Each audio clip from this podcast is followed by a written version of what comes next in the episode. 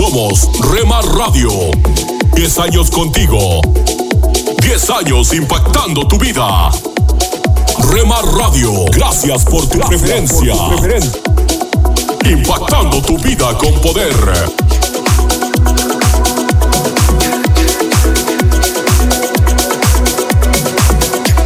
Me llevas más alto, más alto quiero ir. Me llevas más alto. Estás escuchando Rema Radio. Sentir me llevas más alto, más alto. Transmitiendo desde Jalisco, México. Más alto, ¿cómo te puedo sentir? Impactando tu vida con poder.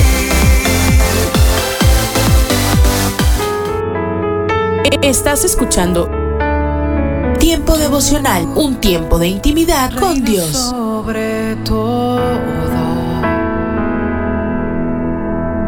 tu majestad inigualable. Escucha de lunes a viernes a partir de las 6 a.m. Tiempo devocional, un tiempo de intimidad con Dios. Estos son los proverbios de Salomón, hijo de David. Día 22, capítulo 22.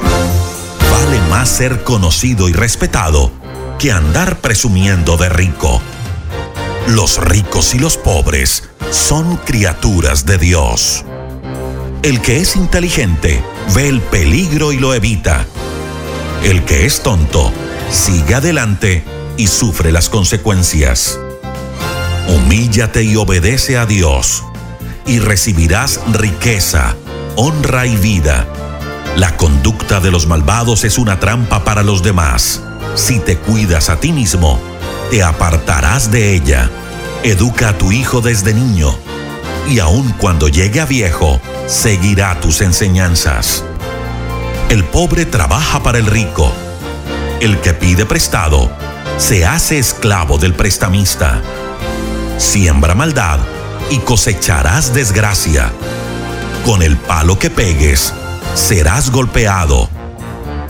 Dios bendice al que es generoso y al que comparte su pan con los pobres. Aleja de ti al buscapleitos y se acabarán los problemas. Al que convence con su sinceridad, el rey le brinda su amistad.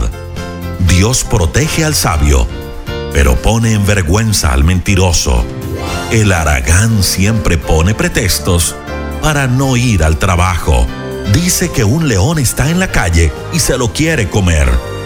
Los besos de la mujer infiel son una trampa sin fondo. Dios no deja sin castigo a los que se enredan con ella. La necedad del niño a golpe se corrige. El rico que roba al pobre para hacerse más rico acabará en la miseria. Presta atención a mis palabras, que son consejos sabios, y ponte a pensar en mis enseñanzas. Si te las aprendes de memoria y las repites al pie de la letra, tendrás una grata experiencia. Confía siempre en Dios. Hoy te doy 30 sabios consejos. Los he escrito pensando en ti.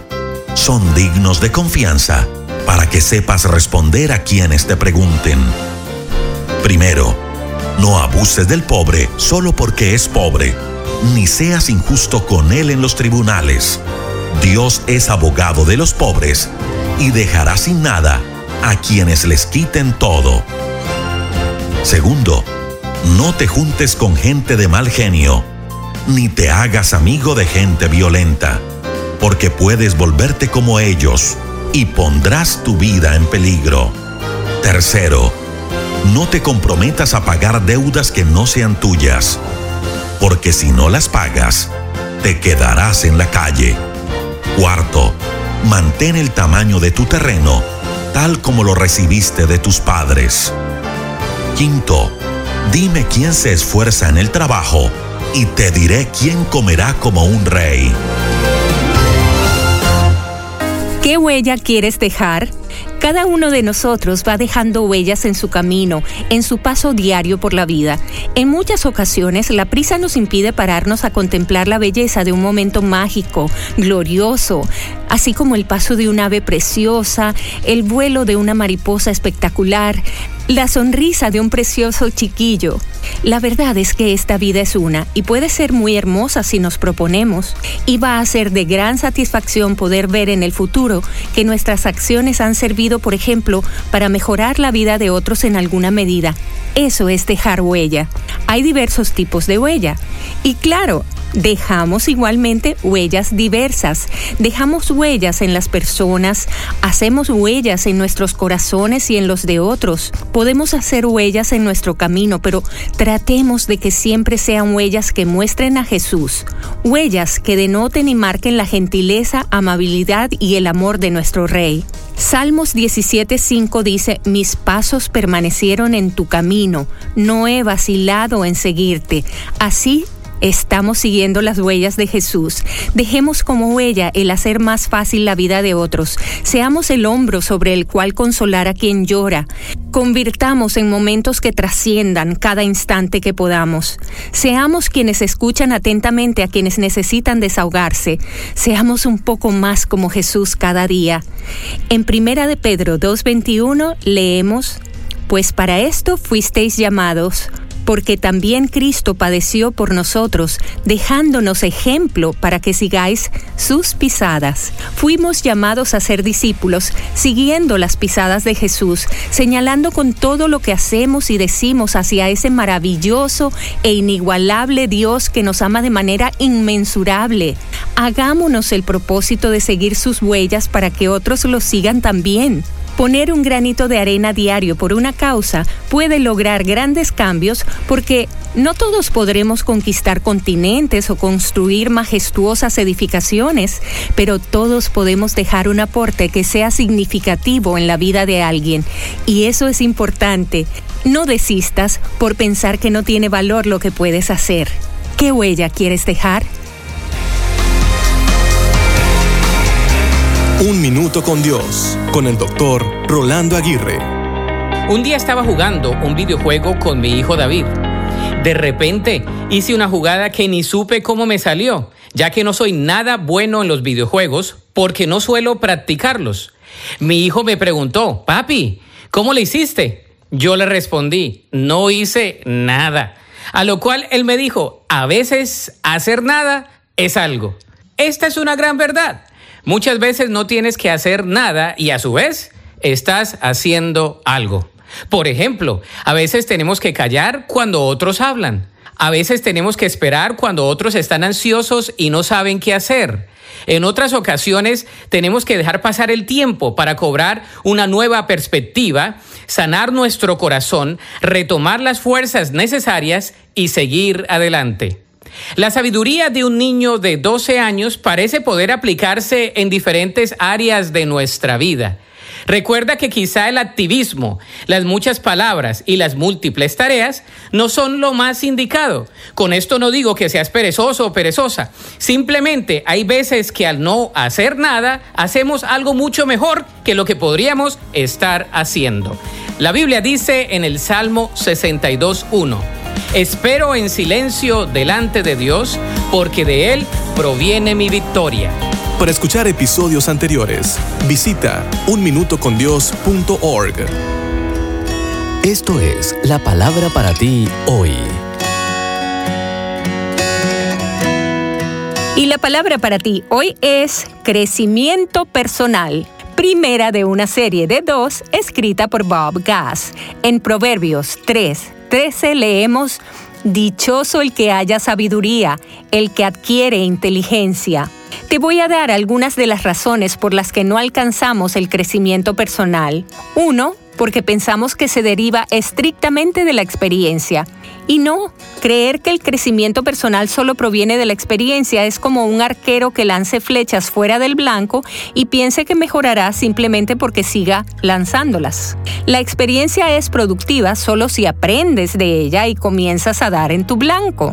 El compositor y ganador del premio Pulitzer, Giancarlo Menotti, dijo, El infierno comienza el día que Dios nos concede una visión clara de todo lo que debimos haber alcanzado, dones desperdiciados y todo lo que pudimos haber hecho pero no hicimos. Segundo, pensamos que el crecimiento se deriva estrictamente de la información ¿Conoces a alguien que sea absolutamente brillante y sin embargo nunca haya logrado nada de beneficio para Dios, él o ella misma u otros? Son como una enciclopedia repleta de conocimiento que no tiene valor porque nunca lo usan. El mayor obstáculo para el crecimiento personal no es la ignorancia, es la ilusión de conocimiento. Como dice la Biblia, no se contenten solo con escuchar la palabra, llévenla a la práctica. Santiago 1.22. Y tercero, porque suponemos que el crecimiento es automático. Cuando somos pequeños, el crecimiento sí ocurre naturalmente. Durante esa etapa tenemos a padres, entrenadores y maestros retándonos diariamente para que nos desarrollemos y por eso nos acostumbramos al crecimiento. El problema se presenta cuando salimos de la escuela y nadie nos empuja para crecer o salir adelante. Y lo cierto es que si no asumes la responsabilidad por tu crecimiento personal, no ocurrirá Solo una voz inspira tu vida, inspira tu vida. Una voz de los cielos, con el pastor Juan Carlos Mayorga. Bienvenidos. Le descubrió pues todo su corazón y le dijo, Nunca a mi cabeza llegó navaja, porque soy nazareo de Dios desde el vientre de mi madre. Si fuere rapado, mi fuerza se apartará de mí y me debilitaré y seré como todos los hombres. Viendo Dalila que él le había descubierto todo su corazón, envió a llamar a los principales de los filisteos diciendo, Venid esta vez, porque él me ha descubierto todo su corazón.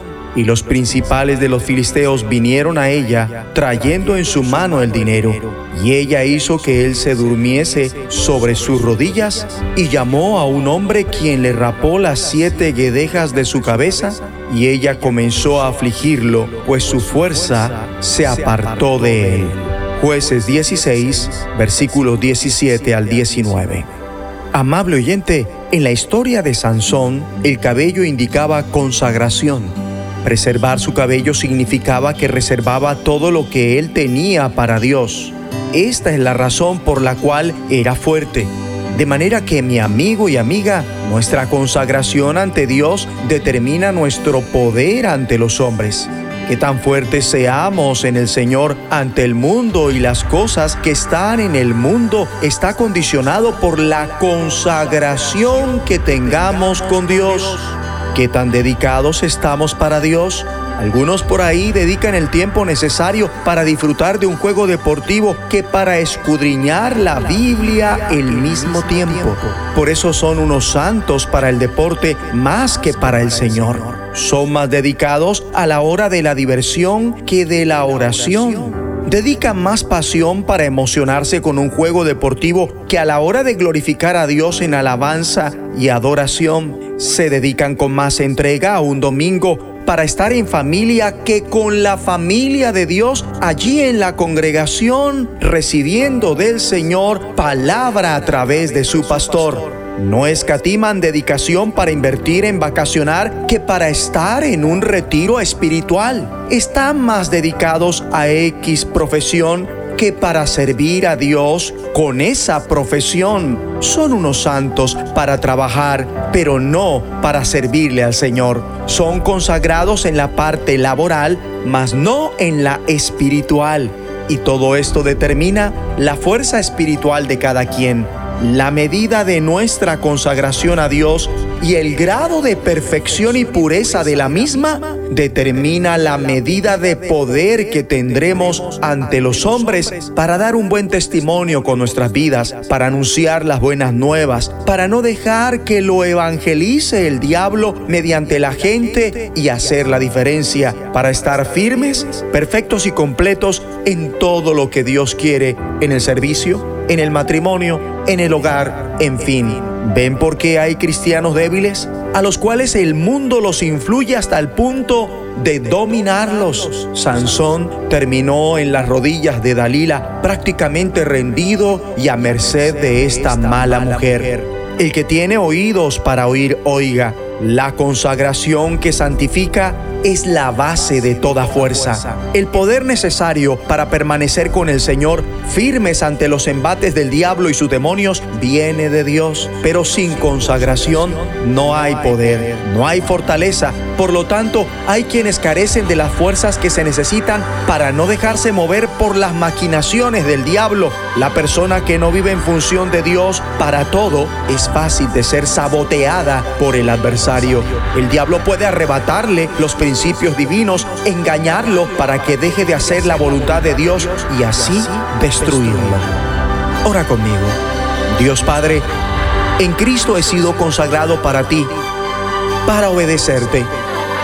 Ayúdame para que mi consagración sea completa y pura, para que tenga el poder a fin de hacer y estar firme en todo lo que tú quieres. En el nombre de Jesucristo, que fue tentado en todo según nuestra semejanza, pero sin pecado. Amén. La voz de los cielos, escúchanos, será de bendición para tu vida. De bendición para tu vida. Somos Remar Radio. 10 años contigo. 10 años impactando tu vida. Remar Radio, gracias por tu preferencia. Impactando tu vida con poder.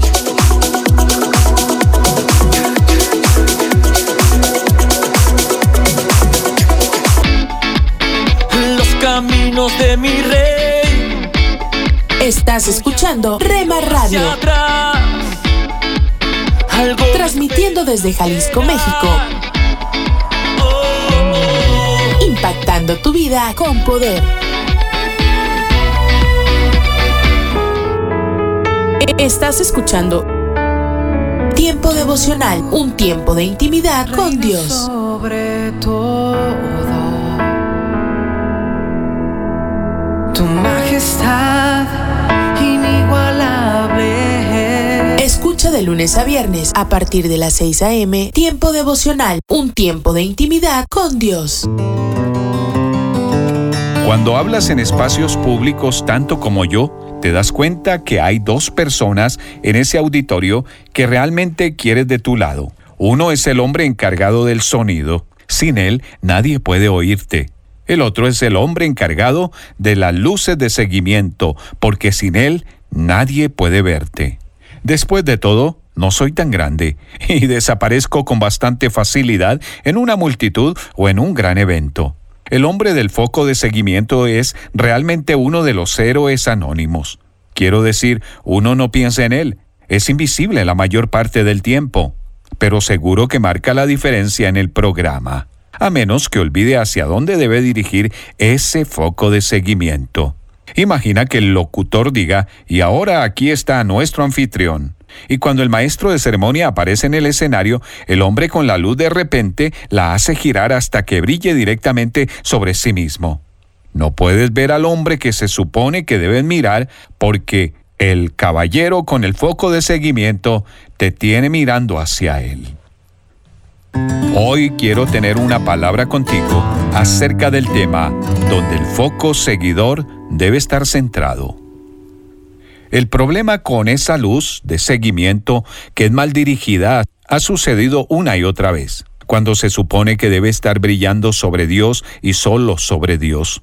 Ahora puede que no tengas un carné de empleado, pero si eres un seguidor de Jesús, eres un operador de foco de seguimiento.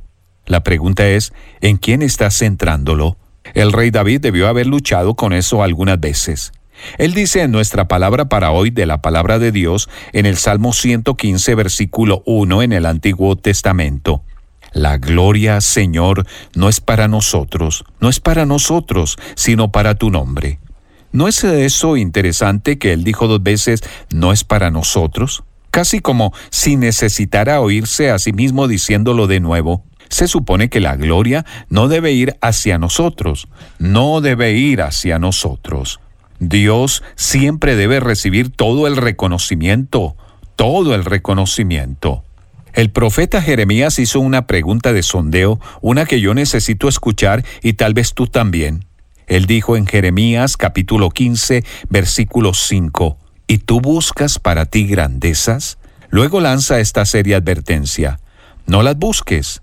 Dios mismo nos advierte sobriamente, yo soy el Señor, ese es mi nombre, no entrego a otros mi gloria.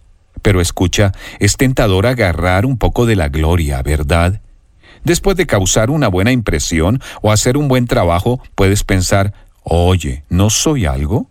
Luego Dios interviene con su verificación de la realidad. Primera a los Corintios capítulo 4 versículo 7 en el Nuevo Testamento. ¿Qué tienes que no hayas recibido? O como dice segunda a los Corintios capítulo 4 versículo 7 en la nueva Biblia viva, para que sea obvio que este glorioso poder viene de Dios y no de nosotros. Podría ser que has estado centrando la luz que se supone que debe estar iluminando a Jesús sobre ti el orgullo ha comenzado a aparecer sutilmente, te estás asegurando que la gente sepa lo que hiciste, te estás imponiendo, te estás promocionando un poco más, te estás volviendo un poco adicto a la tentación, a los aplausos, sin darte cuenta. Has invertido la ecuación de Juan. A él le toca crecer y a mí menguar. Ahora lo enfocas como diciendo que tú debes crecer. A lo largo de las escrituras, a lo largo de la historia, el orgullo ha sido el destructor sutil de las personas que Dios quería usar. Tan pronto como comienzan a usarlos, se olvidaron de que era Él, no ellos, que cualquier éxito es un regalo de Dios, no un logro nuestro. Todo se trata acerca de Jesús, no se trata de ti. Y aunque los hombres generalmente no pueden ver el orgullo en tu corazón como pueden ver tan fácilmente los pecados externos, Dios puede verlo y no lo tolerará.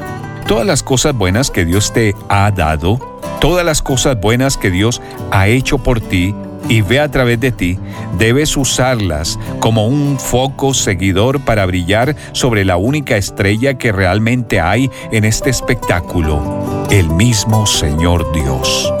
La gloria, Señor, no es para nosotros, no es para nosotros, sino para tu nombre. Pan dulce para la vida. Reflexiones con Carmen Reynoso. El orgullo es común a toda la humanidad. La pobreza, la edad, la educación y la experiencia no nos protegen de sentirlo. El primer rey de Israel, Saúl, tuvo razones para sentirse orgulloso. Era joven, hermoso, no había otro más hermoso que él, dice la Biblia. Era el primer rey, tenía el poder que nadie había tenido antes que él, pero falló. Para tener éxito, Saúl necesitaba recordar que Dios le había escogido, le había dado el poder y Dios le había creado con los dones necesarios para triunfar en la tarea que le había encomendado. Saúl, como muchos de nosotros, se sintió orgulloso. Creyó tener el control de su vida. Su orgullo le llevó a violar la ley de Dios y a desobedecer. Su orgullo fue su caída y puede llegar a ser nuestra caída. Sometámonos humildemente a Dios, confesemos nuestro orgullo. Si lo tenemos, busquemos a Dios. Él nos ayudará a vencer. Dulce para la Vida. Reflexiones con Carmen Reynoso. Somos Rema Radio. 10 años contigo. 10 años impactando tu vida. Rema Radio. Gracias por tu preferencia. Impactando tu vida con poder.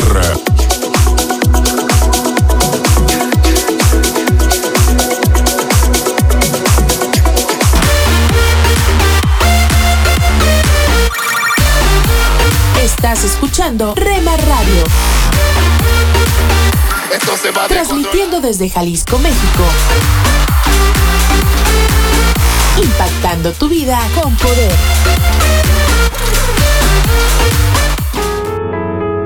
Estás escuchando Tiempo devocional, un tiempo de intimidad con Dios. Sobre todo, tu majestad Escucha de lunes a viernes a partir de las 6 a.m. Tiempo devocional, un tiempo de intimidad con Dios. Hola lectores de la Biblia, bienvenidos a la sinopsis de la Biblia.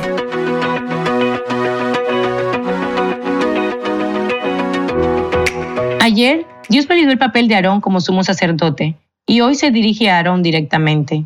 Esto es raro, él normalmente hace que Moisés le comunique las cosas a Aarón, pero hay algunas veces en las que habla directamente con Aarón. Él habla de cómo se supone que los sacerdotes y los levitas deben cuidar del tabernáculo.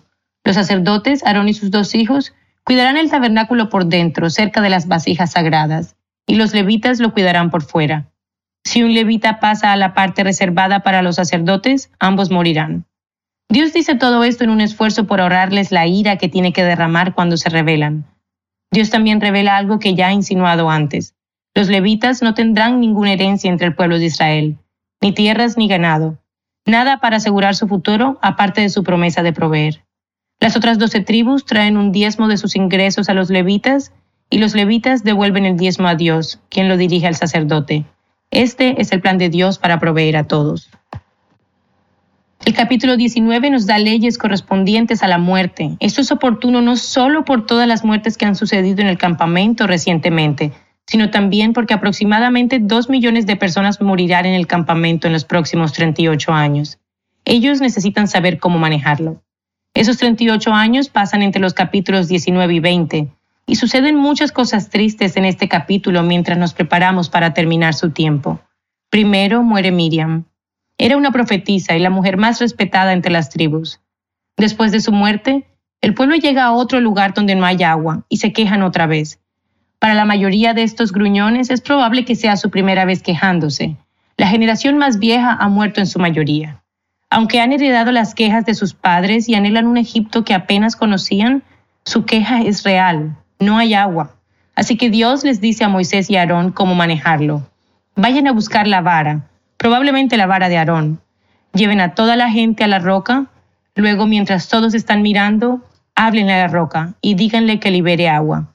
Pan comido, ¿verdad? Reúnen a la gente junto a la roca y Moisés les dice a todos los rebeldes que presten mucha atención. Pero entonces él se convierte en un rebelde, porque golpea a la roca dos veces en lugar de hablarle. Como líder del pueblo, deja que su enojo, frustración y agotamiento tomen el volante. Él tiene 120 años de edad y parece que esta generación más joven está repitiendo los errores de sus padres. Moisés hace caso omiso a las palabras de Dios, ya sea casual o descaradamente. Quizás incluso razonó que esto fue lo que hizo antes y funcionó. Cuando estaban en esta situación en Éxodo 17, Dios le dijo que golpeara la roca, pero las instrucciones son diferentes esta vez, y Moisés se justifica. Aún así Dios les da agua, pero la desobediencia e incredulidad de Moisés le costó caro. Dios muestra su bondad siendo indulgente con los pecadores que se rebelan contra él, pero hay consecuencias incluso para una leve desobediencia. Como resultado, Aarón y Moisés también tiene prohibido entrar a Canaán. En su viaje a Canaán pasan por Edom, la tierra de los descendientes de Saúl. Los edomitas son los parientes más cercanos de los israelitas. Moisés hace que los mensajeros le pregunten al rey de Edom si pueden pasar, pero él dice que no. Es una respuesta razonable. Con tanta gente pasando, incluso en una carretera en lugar de a través de los campos, agotarían muchos de los recursos naturales que los edomitas necesitan para vivir. Así que Israel tiene que tomar un camino más largo. Después, cuando muere Aarón, es sucedido por su hijo Eleazar como sumo sacerdote. Ahora el vistazo de Dios. El carácter de Dios es tan consistente. Una y otra vez vemos cómo Él hace sus reglas y su pueblo lo desobedece. Y mientras tienen que lidiar con las consecuencias de sus pecados, Él al final es muy misericordioso. Desde vestir a Adán y Eva mientras los destierra del jardín, hasta dejar que Moisés dirija al pueblo pero desterrándolo de Canaán. Dios llama a los pecadores a su familia y luego trabaja con lo que tiene. Su misericordia es un gran consuelo cuando conocemos la maldad de nuestros corazones. Pero lo poco de sabiduría que nos ha dado es suficiente para saber que Él es donde el júbilo está. La sinopsis de la Biblia es presentada a ustedes gracias a D-Group, estudios bíblicos y de discipulado que se reúnen en iglesias y hogares alrededor del mundo cada semana. Hola, te saluda Johnny Erickson Tara. Recuerdo cuando no llevaba mucho tiempo en mi silla de ruedas y todavía luchaba contra la depresión. En aquel entonces me preguntaba cómo yo podría confiar en Dios. Fue entonces cuando leí la historia de Job. Como Job, sentí como si me hubiesen arrebatado la vida. nada volvería a ser lo mismo y me pregunté de qué manera se involucró el diablo para causar mi accidente. Pero luego, conforme fui leyendo el libro de Job, me quedó claro que no pasa nada malo a menos que Dios conceda permiso. Y aunque Él permite todo tipo de cosas, Dios no se regocija, pero lo hace con un propósito. Así que, amigo, amiga, si hoy te sientes como Job, confía en que Dios tiene sus razones y esas razones son buenas. Johnny y amigos, esperanza más allá del sufrimiento. Lecturas diarias de Unánimes. La lectura de hoy es tomada del libro de los Hebreos. Allí en el capítulo 4 vamos a leer los versículos 12 y 13, que dice, la palabra de Dios es viva, eficaz y más cortante que toda espada de dos filos. Penetra hasta partir el alma y el espíritu, las coyunturas y los tuétanos, y discierne los pensamientos y las intenciones del corazón. Y no hay cosa creada que no sea manifiesta en su presencia. Antes bien, Todas las cosas están desnudas y abiertas a los ojos de aquel a quien tenemos que dar cuenta. Y la reflexión de este día se llama Separaciones necesarias. Desde antes que nacieran, ya eran la alegría de la familia. Hasta los cinco hijos en el hogar esperaban el arribo con entusiasmo. Pero cuando Clara y Altagracia nacieron, allí comenzó la gran preocupación. Eran dos preciosas y saludables niñas que venían a engrosar la familia Rodríguez, pero eran siamesas. Sus cuerpecitos estaban unidos por el abdomen y la cintura. Cuando las niñas cumplieron 13 meses de edad, las llevaron a la ciudad de Filadelfia, Pensilvania, en los Estados Unidos. Allí un equipo de 23 cirujanos, dirigidos por el doctor Everett Coop, trabajaron para separarlas. Cada una de ellas tenía sus propios órganos internos, aunque estaban entrelazados. Separarlos fue toda una hazaña de la cirugía. Al terminar la operación, el doctor Coop anunció, las niñas crecerán sanas y normales. Hasta podrán tener hijos normales cuando sean grandes y se casen. Qué estupendas son las proezas de la medicina. El hábil bisturí sabe penetrar hasta lo más profundo de la carne humana y dividir tejidos, vasos, órganos y nervios. Y después de hacer estas operaciones formidables, en que se estirpan tumores, se cosen arterias, se injertan retinas y se trasplantan órganos, la persona operada queda sana y normal, viviendo y trabajando como si nada.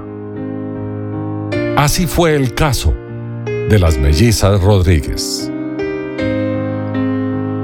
Si pudiéramos contemplar nuestro fuero interno con un aparato especial, capaz de penetrar alma y espíritu, veríamos que cada uno de nosotros lleva pegado también un hermano siamés.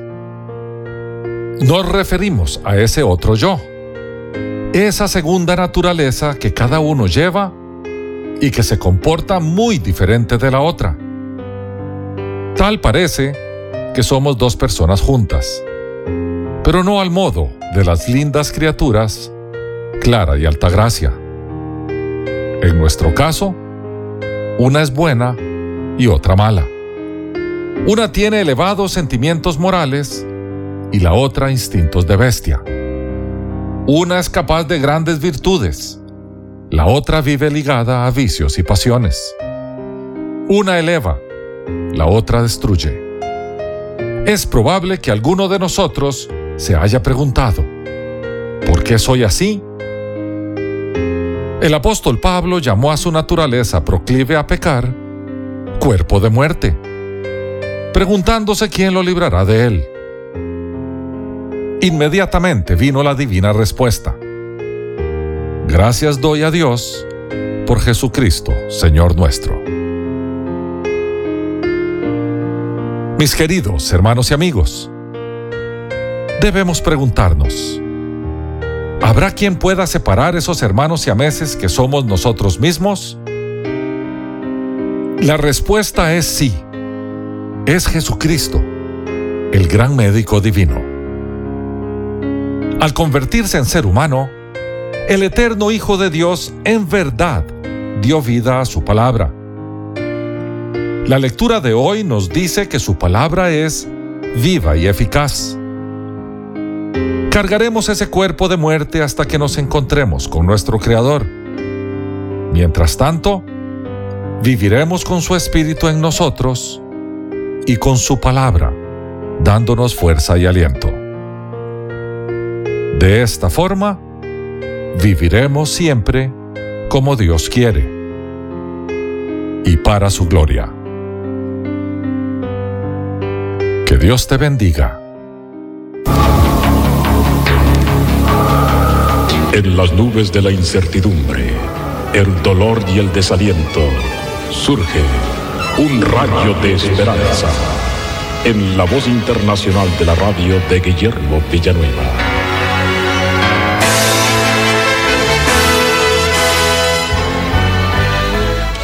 Un conocido predicador del Evangelio comentaba que él ama mucho a Jesucristo, pero se sintió tiempo atrás un poco enfermo y empezó a tomar unas medicinas para calmar su dolor.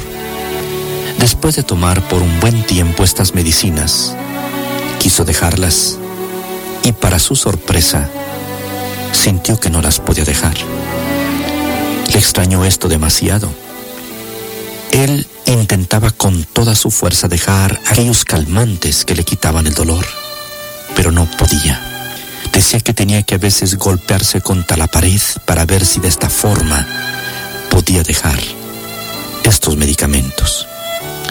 Y se llegué a la conclusión que sin darme cuenta, yo, un predicador del Evangelio, decía él, me había convertido en un drogadicto. Después de un tiempo él clamó al Señor y el Señor le dio la victoria y dejó todos estos calmantes y ahora por supuesto está en plena libertad en Jesucristo. Mi amigo, ¿estás tú también en una de estas condiciones en que no puedes dejar un hábito malo? Fácilmente se puede una persona volver drogadicta, porque de esto vamos a estar hablando en los próximos mensajes y programas. Uno se vuelve drogadicto cuando uno ingiere constantemente medicamentos narcóticos que alivian el dolor o se vuelve un drogadicto por falta de información, como el utilizar píldoras para quitar el sueño, etc. También uno se vuelve drogadicto cuando uno cae de un mal a otro peor.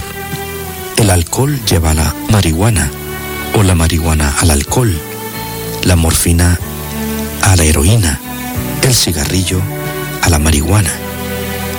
Asimismo uno se vuelve drogadicto por curiosidad, el espíritu de indagar, a ver de qué se trata, a ver a qué sabe. Eso le sucedió a Eva. Y fue esa curiosidad la que ha traído toda esta maldición a la humanidad entera. Ella quiso probar del fruto prohibido. Y no solamente ella lo probó, sino que lo compartió con su marido. Las tentaciones satánicas se comparten. Y a veces los seres amados son afectados por el vicio o el pecado de un familiar. Las personas se vuelven drogadictas por inseguridad, porque tienen complejos, porque no son capaces de identificarse con los demás y piensan que con la droga a ver si mejoran, a ver si pueden ser diferentes, o por complejos de superioridad, pues dice él yo no puedo ser menos que los demás y prueba la droga. Ciertamente que hay drogas más poderosas que otras, pero el principio es el mismo. Dice la palabra de Dios que los drogadictos no pueden heredar el reino de los cielos. Lo dice así Apocalipsis 21.8. Dice el Señor que los hechiceros no pueden heredar el reino de los cielos y la palabra hechicería viene de la palabra droga. Oh mi amigo, pero hay una puerta abierta para ti. Hay salvación para ti si vienes a Cristo, dice el Señor en Apocalipsis 3:7. He aquí he puesto delante de ti una puerta abierta, la cual nadie puede cerrar. Así como nuestro amigo de la historia del principio, ven a Cristo, Él entrará a tu corazón y te dará victoria sobre tu pecado y sobre tu vicio. Amén. Esperamos que esta audición, un rayo de esperanza, haya penetrado en su corazón. Si en algo podemos servirle, por favor dirija su correspondencia a Guillermo Villanueva, apartado 77-335, México, Distrito Federal, 11200. Le invitamos para que nos sintonice a esta misma hora y por esta misma estación. Muchas gracias por la amabilidad de su atención.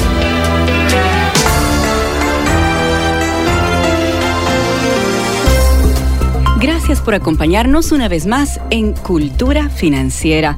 Les saluda Milenka Peña y quiero darle, por supuesto, la bienvenida al doctor Andrés Panasiuk, quien se encuentra el día de hoy así directamente para Sí. poder conversar y responder preguntas y pasar un tiempo Sí. bonito hablando de algo que es tan importante. Sí, gracias por sus dinero. preguntas y por las preguntas que nos dejan allí en culturafinanciera.org. Tenemos una pregunta que me gusta mucho porque son dos jovencitos que nos eh, dicen lo siguiente. Dice, mi novia y yo estamos planeando casarnos Qué y mi papá nos regaló su libro, ¿Cómo llego a fin Ah, de mes? felicitaciones al papá. Ahí viene la pregunta. Dice, queremos comenzar bien nuestro matrimonio, Sí. sí que lo estamos leyendo juntos. Y le escribimos para saber qué consejos nos puede dar para aplicarlo de forma práctica en nuestra vida. Bueno, qué, honor. Me, ha- me hacen sentir así como una especie de padre financiero, ¿no? una cosa así. Qué lindo, chicos. Bueno, les felicito y les mando un abrazo bien cariñoso. Y si yo tengo una lista que yo llamo las siete recomendaciones para comenzar con el pie derecho en el matrimonio. Y te las voy a dar rápidamente. Si tienes lápiz y papel a la mano, toma nota de esto. Número uno, comienza y vive tu vida matrimonial no debiéndole un peso a nadie. Mm. Esto es muy importante. Recuerden que naciste libre y debes mantenerte libre. Este, yo no voy a meter mucho en este asunto, pero es muy importante recordar de que el estrés financiero es la causa número uno de divorcio. En el continente latinoamericano y en Estados Unidos también. Mm. Entonces, traten de mantenerse libre financieramente. Eso significa que hagas un compromiso para nunca deberle un peso a nadie, con excepciones, ¿no? Por ejemplo, Claro. la casa o el carro, pero realmente las cosas las tienen que comprar eh, en efectivo. Antes de poner la fecha para el casamiento, eh, trate de armar un plan de control de gastos unificados. Ese es el número dos. ¿eh? Sí, antes de poner la fecha de casamiento, traten de ver si pueden vivir o no pueden vivir con el salario de los dos juntos. Porque eh, yo sé, ¿no? Los chicos dicen, bueno, contigo pan y cebolla. Pero este, sí, Y luego después y cuando vienen los problemas financieros, el pan se acaba, mijo, lo único que te queda es la cebolla. Entonces, este, mejor es tratar de ver si no es que yo tengo que conseguir un trabajo diferente, trabajar algunas horitas más, O sea, hacer algo planificar antes, en diferente. realidad. Exactamente, antes de poner la fecha del casamiento. Número tres, comprométanse a no quemar la fortuna familiar el día del casamiento. Mm, en gran Estados error. Unidos, oh, gran error. Seguro. El día- mira, en Estados Unidos eh, estoy escribiendo un libro para jóvenes de 18 a 25 años. Y este, hice un estudio en Estados Unidos que eh, la boda promedio cuesta 23 mil dólares norteamericanos. una noche. Que se van en una noche, exactamente. Entonces, por favor, este, hay otras maneras de pasarla bien con la familia. Hay otras. Lo que pasa es que eh, nosotros tenemos lo que yo llamo el síndrome de la cenicienta, ¿no? Esa idea así media infantil de que el día de nuestro casamiento, ensueño. exactamente, tiene que ser. Pero no es así, ¿eh? no, no gastes todo de la plata. Disfrútalo, haz algo que con la familia que puedan disfrutar juntos, pero no te gastes toda esa cantidad de dinero el día de, la- de tu matrimonio. Número cuatro, traten de comenzar a vivir el presupuesto familiar uno o dos meses antes del casamiento. Visiten nuestro sitio de cultura financiera para prepararse mejor.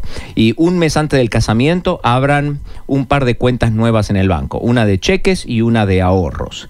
Eh, número seis, una vez que vuelvan de la luna de miel, unifiquen completamente su vida económica. Sí, ahora los dos son uno, ¿eh? son una sola carne y deben tener un solo pozo financiero. Y número siete, abran canales de comunicación sobre el tema de las finanzas. Este, nunca se mientan por cuestiones económicas, siempre eh, sean transparentes y honestos el uno con el otro. Y si me hacen caso, entonces tendrán un feliz matrimonio por el resto de sus vidas. Y antes de despedirnos, quisiera recomendarle nuestra Biblioteca Electrónica Financiera. Es un recurso que contiene cinco libros sobre finanzas, cientos de respuestas a las preguntas más frecuentes y artículos muy interesantes. Búsquelo en el sitio de internet logos.com bajo el título Biblioteca Financiera. Somos Remar Radio. 10 años contigo. 10 años impactando tu vida. Remar Radio, gracias por tu preferencia. Impactando tu vida con poder.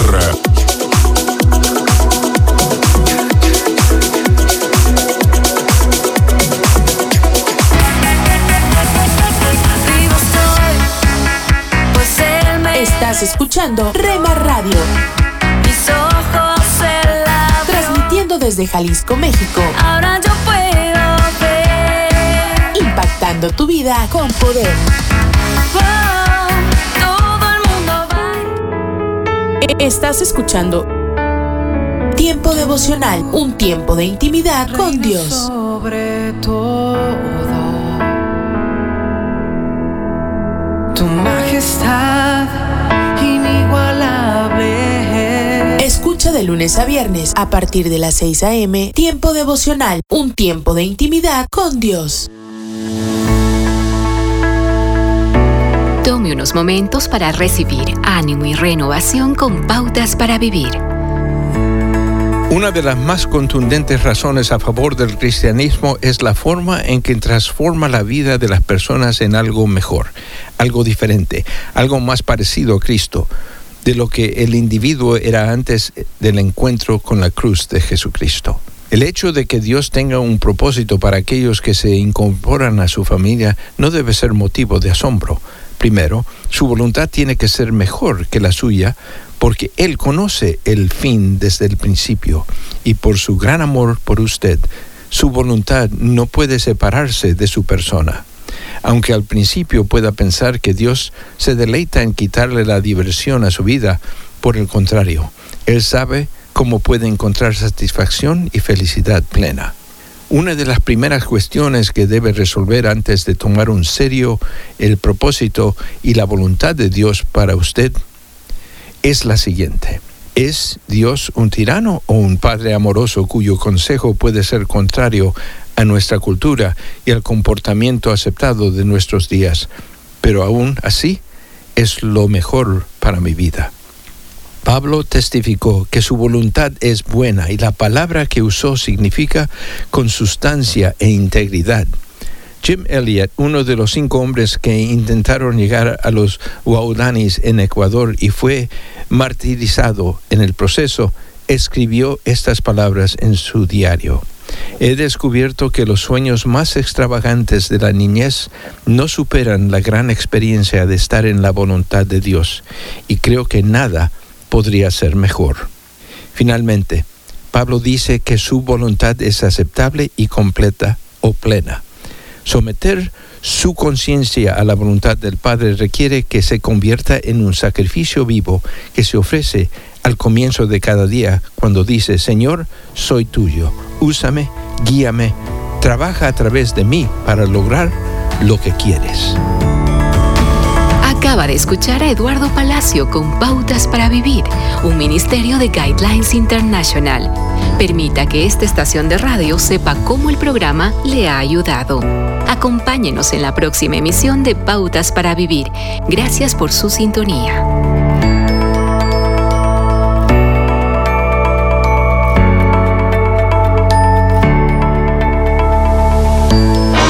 Un mensaje a la conciencia.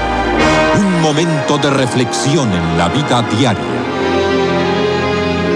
Escúchelo hoy en la voz de Carlos Rey. En este mensaje tratamos el siguiente caso de una mujer que descargó su conciencia de manera anónima en nuestro sitio conciencia.net, autorizándonos a que la citáramos. Siento una enorme presión en el pecho. Sin padre y con una madre que deseaba dejarme con otros, tuve una adolescencia confusa y dolorosa madre soltera a los 18, habiendo sufrido infidelidad e inestabilidad, ahora vivo con un hombre que dejó a su esposa y no quiere casarse conmigo. Tengo un hijo en las drogas, otro con otros problemas y una hija a la que el marido golpea. Nadie me respeta. Mi madre se siente ofendida conmigo. Quiero huir, empezar una nueva vida.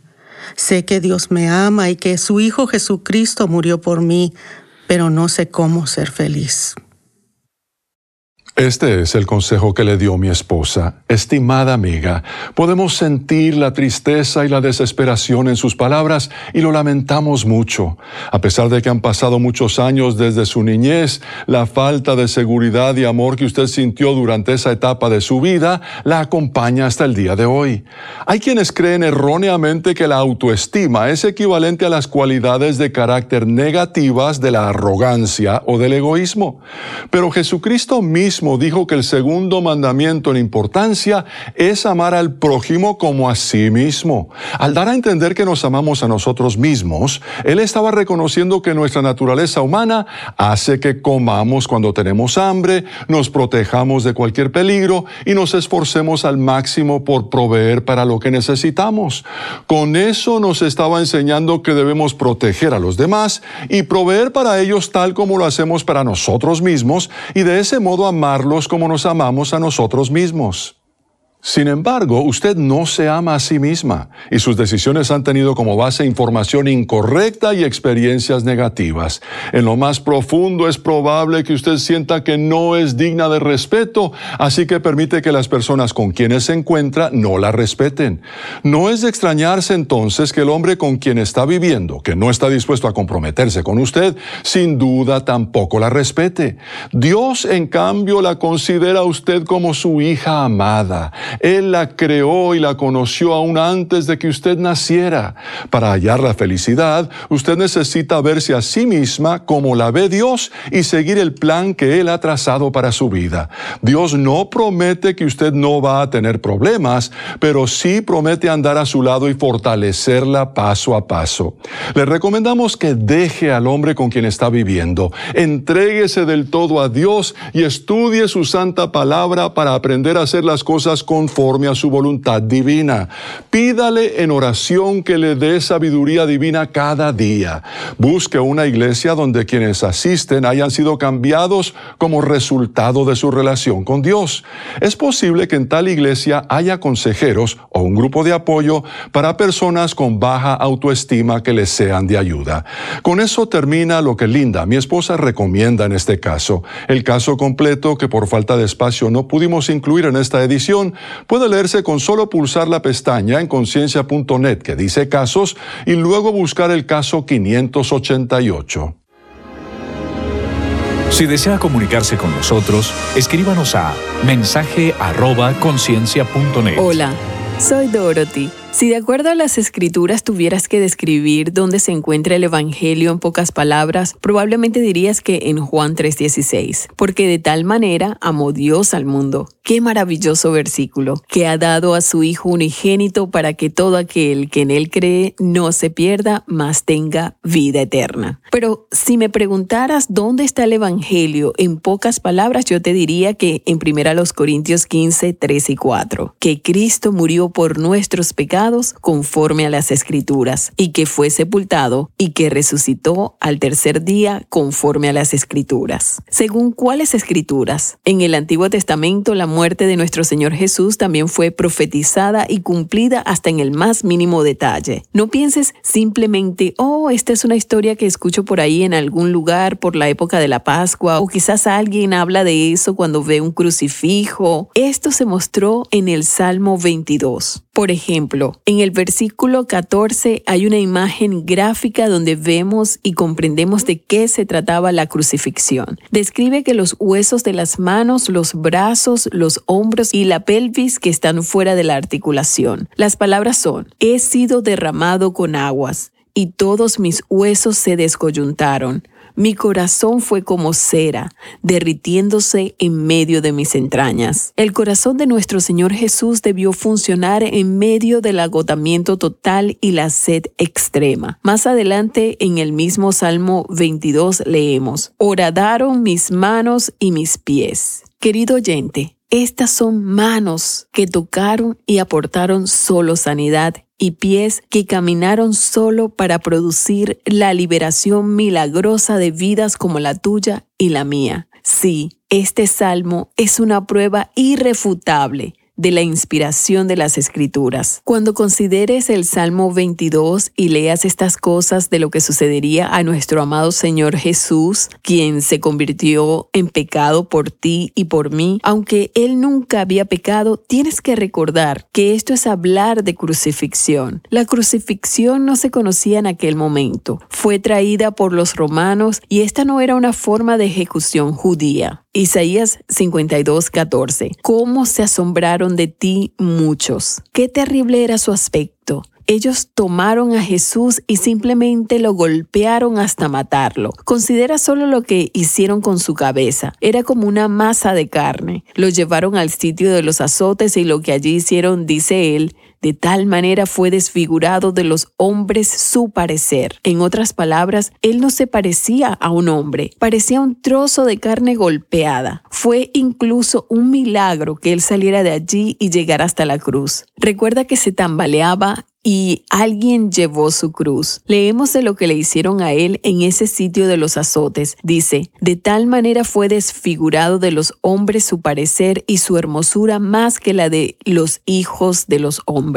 El efecto de esas brutalidades está descrito en lo que leemos en el Nuevo Testamento en Mateo 26, 67, 68.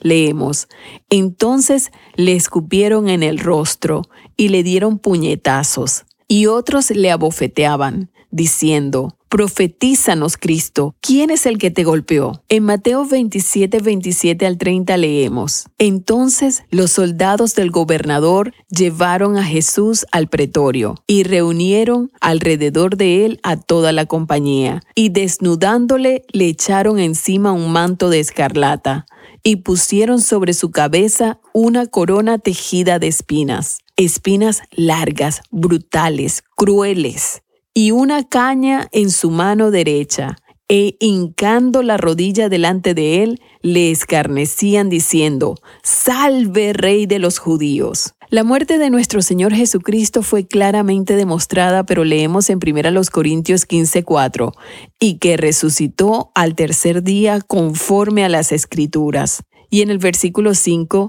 Él, Jesús, apareció a Cefas, Pedro, y después a los doce. Y al último de todos, como a un abortivo, me apareció a mí, dice allí el apóstol Pablo. ¿Y qué de ti? ¿Has visto a Jesús? ¿Le has recibido? ¿Lo harías hoy? Cree en el Señor Jesucristo y serás salvo. Pon tu fe en Él. Y escríbeme, me gustaría saber si tomas esa decisión. Mi correo electrónico es dorothy.transmundial.org. Segunda Corintios capítulo 12, versículo 7. Aun cuando he recibido de Dios revelaciones tan maravillosas. Así que, para impedir que me volviera orgulloso, se me dio una espina en mi carne, un mensajero de Satanás para atormentarme e impedir que me volviera orgulloso. La nueva traducción viviente es la versión que acabo de leer. Y son las declaraciones del apóstol Pablo. Parecen fuertes, pero el orgullo es un mal que necesita ser enfrentado de forma radical en nuestras vidas. Uno de los beneficios de las pruebas en nuestra vida, querido amigo, oyente, es que desafía nuestro orgullo. Así lo entendió y lo vivió el mismo Pablo. Había tenido experiencias maravillosas en su ministerio, en su vida, pero también reconocía que el aguijón en la carne, como lo dice la reina Valera, eh, según comentaristas podría haber sido eh, alguna enfermedad como malaria, alguna, eh, otros dicen que pudiera haber sido epilepsia o algún problema con la vista, pero sea lo que fuere, el problema en la salud del apóstol Pablo, que lo denomina el aguijón en la carne, el Señor utilizó para perfeccionar su vida como siervo de Cristo. Y este es el punto central de, lo que el, mensaje del apóstol Pablo. Mm. El aguijón en la carne para de manera que de permitir que Dios utilice ello para perfeccionar su vida. Fijémonos en la afirmación, impedir que me volviera orgulloso. El orgullo es una, de las más grandes armas de Satanás contra el hombre. Porque no permite que el hombre pueda buscar a Dios. Le resulta esto a Satanás. El orgullo hace que uno se crea autosuficiente. Pablo podía haberse enorgullecido por, por, sus logros, fue una persona con títulos, eh, tenía cierto renombre, era utilizado por Dios, eh, es decir, en nuestro contexto era un líder nato y de crecimiento, eh, diríamos hoy nuestro, en, en, nuestro contexto de mucho éxito. Pero reconoció el apóstol Pablo sus limitaciones aceptó que Dios estaba trabajando esa área en su vida. Y ese es el primer y gran paso que debemos tomar para vencer el orgullo. Reconocer nuestras limitaciones. Admitir que muchas veces Dios tiene que tratar con nuestro orgullo. Incluso, como lo dice Pablo, a veces de manera dolorosa. Santiago 4.6 dice, Dios se opone a los orgullosos, pero muestra su favor a los humildes. El orgullo impide que alcancemos todo lo que Dios quiere hacer en nuestras vidas. El orgullo impide que acepte a Cristo como Salvador personal. El orgullo le lleva a justificar el pecado, a creer que puede lograr todo con su propia fuerza y ese orgullo lo tiene ahora en bancarrota total. En forma personal, ¿sí? familiar muchas veces, todo por una cuestión del orgullo. Y el orgullo lo tiene ahora sí, en esa situación. Muchas de las situaciones, por ejemplo, que vive la familia, que se vive en las amistades, que se vive en los negocios, incluso en su relación con Dios, derivan de un corazón orgulloso, la situación que hoy pudiera usted estar pasando. Por lo tanto, no se puede disfrutar de ninguna de ellas. ¿Por qué? Por el orgullo. Spurgeon dijo una vez, Dios no nos llenará hasta que seamos vaciados del yo. Desafiante, ¿no? Dios no nos llenará hasta que seamos vaciados del yo. Y esta es una sociedad que predomina justamente el yo, que se predica sobre el yo. Es decir, predomina mi, eh, lo mío, el yo. Entonces, Dios no puede obrar de esa manera si Él no va a ocupar el primer lugar. Mientras el orgullo, sigamos coqueteando con el orgullo, Dios no está lejos. Y eso hace el orgullo. Por eso a Satanás le resulta esto. Hasta en el ministerio, en la vida misma de uno. Entonces es importante vaciarnos del yo para que Cristo ocupe el primer lugar en nuestras vidas. Así que hoy, querido oyente, no deje pasar la oportunidad de ponerse a cuentas con Dios, de reconocer nuestra la, la limitación que tenemos. Y segundo paso es pedirle ayuda a Él, que necesitamos de Él. Como dice el apóstol Pablo en este pasaje, eh, para impedir que nos, volvamos orgullosos. Entonces, pedir a Dios su misericordia y que necesitamos de Él. Poder decir en esta mañana, en esta mañana, Señor, te necesito. Toma mi vida hoy y utiliza todo lo que está a tu alcance para hablar a mi corazón. En el nombre de Jesús. Alimento para el alma. Lecturas diarias de inspiración producidas por Radio Transmundial. Estirón de orejas.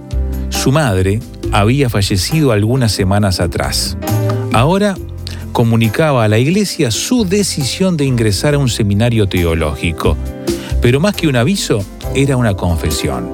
Ella dijo, yo sentía hace tiempo el llamado de Dios de prepararme, pero me hacía de oídos sordos.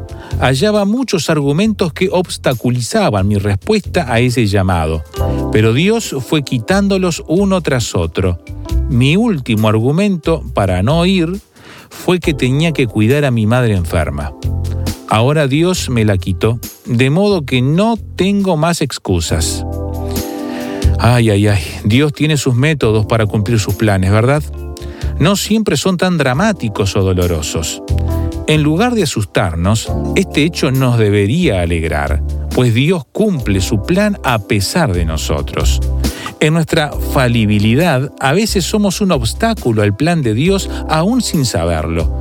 Pero Dios conoce nuestras intenciones, de modo que a pesar de nuestra testarudez, no nos desecha, sino emplea métodos diversos para hacernos volver a su voluntad. En el caso de Jonás, él tuvo que intervenir de manera muy dramática para que éste, aunque sea a regañadientes, cumpla con su deber. Si seguimos leyendo el libro tan breve de Jonás, vemos que en la oscuridad del estómago del pez él se arrepiente. Tuvo que llegar hasta ese lugar, porque posiblemente no hubiera cambiado de parecer si Dios lo hubiera llevado de vuelta a su misión en un yate lujoso. Si usted está camino a Tarsis, no espere a que Dios le tenga que hacer volver a la fuerza. Aún está a tiempo de cambiar de rumbo. Un estirón de orejas de Dios es un acto de amor, pero doloroso. Meditación escrita por Marvin Duke, Bolivia.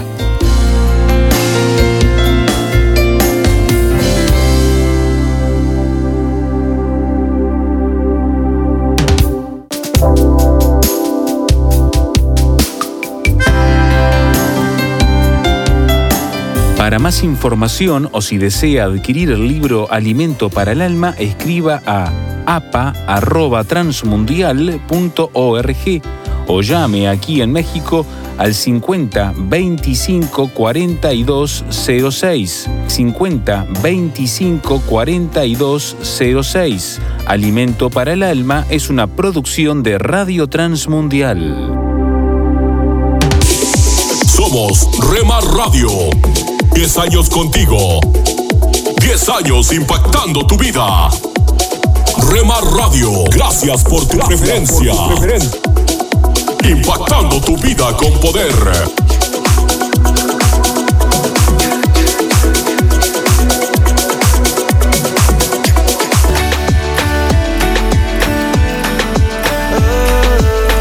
Estás escuchando Remar Radio.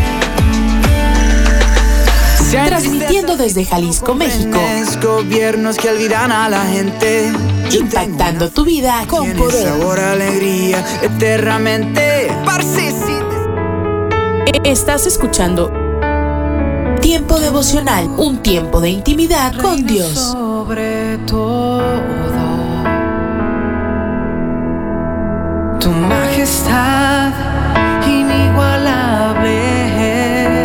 de lunes a viernes a partir de las 6 a.m. Tiempo devocional, un tiempo de intimidad con Dios. Albert Einstein, el físico, dijo una vez, en medio de la dificultad reside la oportunidad.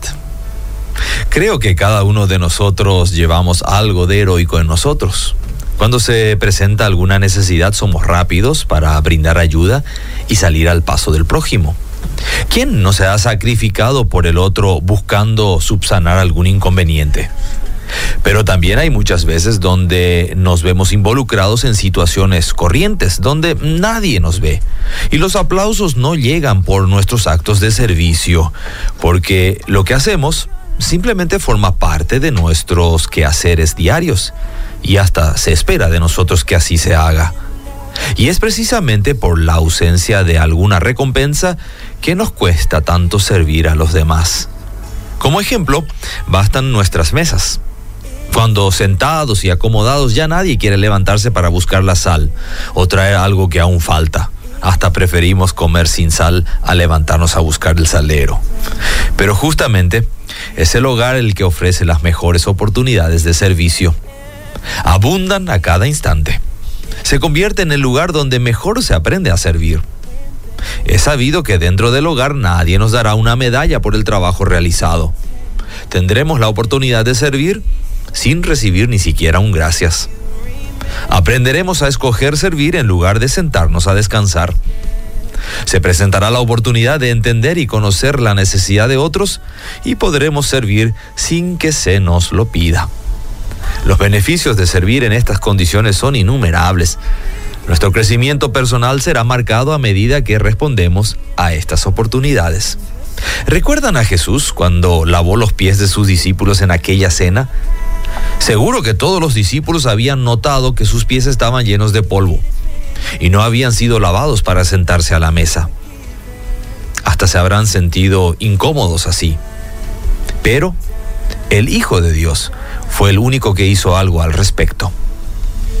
La medida de la grandeza de una persona no está en la cantidad de personas que le sirven, sino en el número de personas a quienes sirve, dijo P. Moody.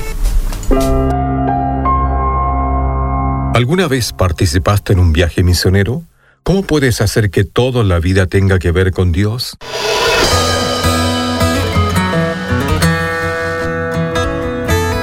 Bienvenidos a nuestro pan diario. El tema para el día de hoy, vivir a propósito. La lectura se encuentra en 1 Corintios capítulo 10. Hacerlo todo para la gloria de Dios.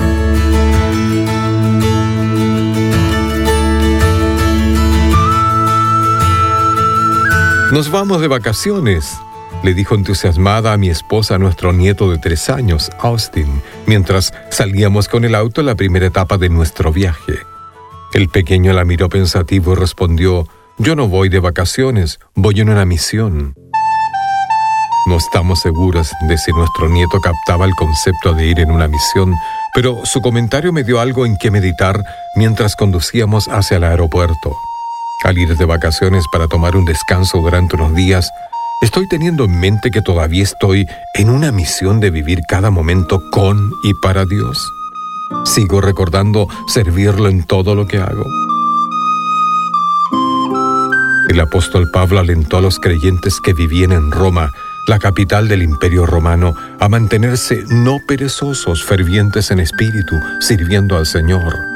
El concepto que quería transmitir era que la intención de nuestra nueva vida en Cristo Jesús es vivir con decisión y entusiasmo. Aún los momentos más comunes cobran nuevo significado cuando miramos expectantes a Dios y vivimos para cumplir sus propósitos. Cuando nos sentamos en el avión, oré. Señor, soy tuyo. Ayúdame a ver qué tienes preparado para que hagan este viaje. Cada día es una misión con significado eterno en Él. Señor, que un día pueda oírte decir, bien buen siervo y fiel.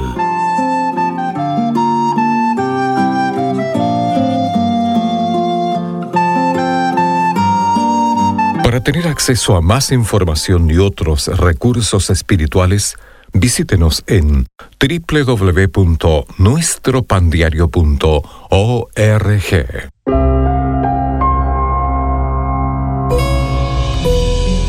Párate a un lado. Observa el paisaje a tu alrededor. Alza la vista a conceptos eternos. Recuerda que lo esencial es lo invisible a los ojos. Haz una pausa en tu vida. Con Pablo Martini.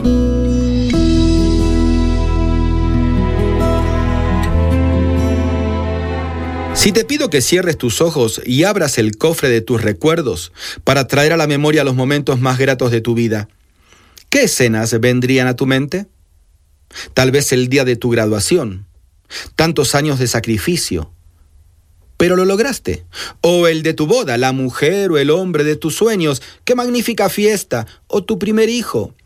Pensabas que no ibas a llorar cuando llegara y lo hiciste a la par de tu recién nacido. Quizá el día que firmaste la escritura, casa propia, lo logré, papá, lo logré. Si el gran rey de Israel, David, se ponía a recordar el día más alegre para él, tendría tantos o más que nosotros, ¿verdad? El día que fue sacado del anonimato pastoril y ungido como futuro rey por Samuel, ante la atónita mirada de padre y hermanos. O la derrota de Goliat y los piropos de las adolescentes del imperio. O cuando los propios ancianos del pueblo lo vinieron a buscar al desierto para hacerlo rey, porque Saúl había muerto. Tantas victorias, tantas fronteras conquistadas, tantas hazañas. Pero escuchemos de sus propios labios. ¿Cuál fue ese día en el que se sintió más dichoso que cualquier otro mortal en la tierra? Dichoso aquel a quien el Señor no toma en cuenta su maldad. Lo puedes leer en el Salmo 32.2. Quizá ni se te había cruzado por tu mente ese recuerdo. ¿No será que no existe en tu mente ese recuerdo? Solo debes aceptarlo por la fe, arrepentirte de haber desestimado tanto amor e ir corriendo a sus pies para recibir ese regalo de perdón. Entonces ese día pasará a ser el día más importante de tu historia. Todos los demás momentos gratos se opacan ante el resplandor de su amor derramado. David tuvo muchos triunfos, pero nada se comparaba con el triunfo del amor de Dios al perdonarlo. Usted puede conseguir estas mismas reflexiones como texto de lectura para cada día del año adquiriendo el libro devocional Una pausa en tu vida. Si desea saber más de nuestro ministerio, visite nuestro sitio en internet labibliadice.org. Gracias por escucharnos. Solo un minuto. La Biblia está llena de historias de hombres y mujeres que pecaron contra el Señor en momentos de vulnerabilidad. Estas historias reales nos han sido dadas para que podamos aprender de sus errores. Aunque las tentaciones se presentan en diversas formas, ellas siguen un patrón similar. El pecado de David es un buen ejemplo. Su ojo miró, su mente deseó y su voluntad actuó. En momentos de debilidad, no se deje llevar por el hambre, el enojo, la soledad o el cansancio. Lo más importante es que fije su atención en el Señor y obtenga fuerzas de Él por medio de la oración. Utilice la palabra de Dios para proteger su mente y el Señor Jesucristo le dará la victoria sobre la tentación. Para más información, visite encontacto.org. Les habla John MacArthur invitándolo a que me acompañe en otro momento de gracia. Estoy convencido de que la gratitud es uno de los más grandes actos de adoración personal que le podemos ofrecer a Dios. Y eso significa dar gracias por cualquier cosa que Él permita. Ahora ese tipo de actitud es imposible para nosotros, pero no es imposible para el Espíritu Santo, quien nos permite estar agradecidos en todo momento. Y si Él nos ayuda a dar gracias en todo momento, Él también nos fortalecerá para estar agradecidos por todas las cosas. Hay docenas de bendiciones que no podemos dejar de darle gracias a Dios por ellas, tales como la bondad y misericordia de Dios, el regalo de Jesucristo, el Evangelio y la victoria sobre la muerte. Como un retrato de gracia, asegúrese que usted repite estas palabras del autor de Hebreos. Así que ofrezcamos siempre a Dios por medio de Él sacrificio de alabanza, es decir, fruto de labios que confiesan su nombre. Somos Remar Radio. 10 años contigo. 10 años impactando tu vida. Remar Radio, gracias por tu preferencia. Impactando tu vida con poder.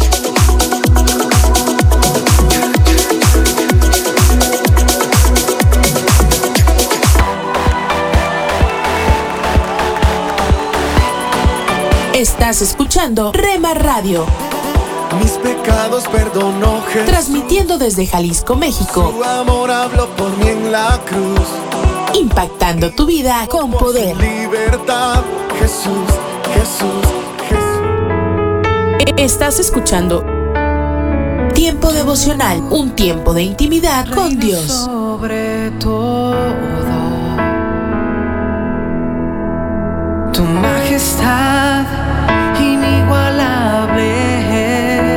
de lunes a viernes a partir de las 6 a.m. Tiempo devocional, un tiempo de intimidad con Dios. Somos Remar Radio. 10 años contigo. 10 años impactando tu vida. Remar Radio, gracias por tu preferencia. Impactando tu vida con poder.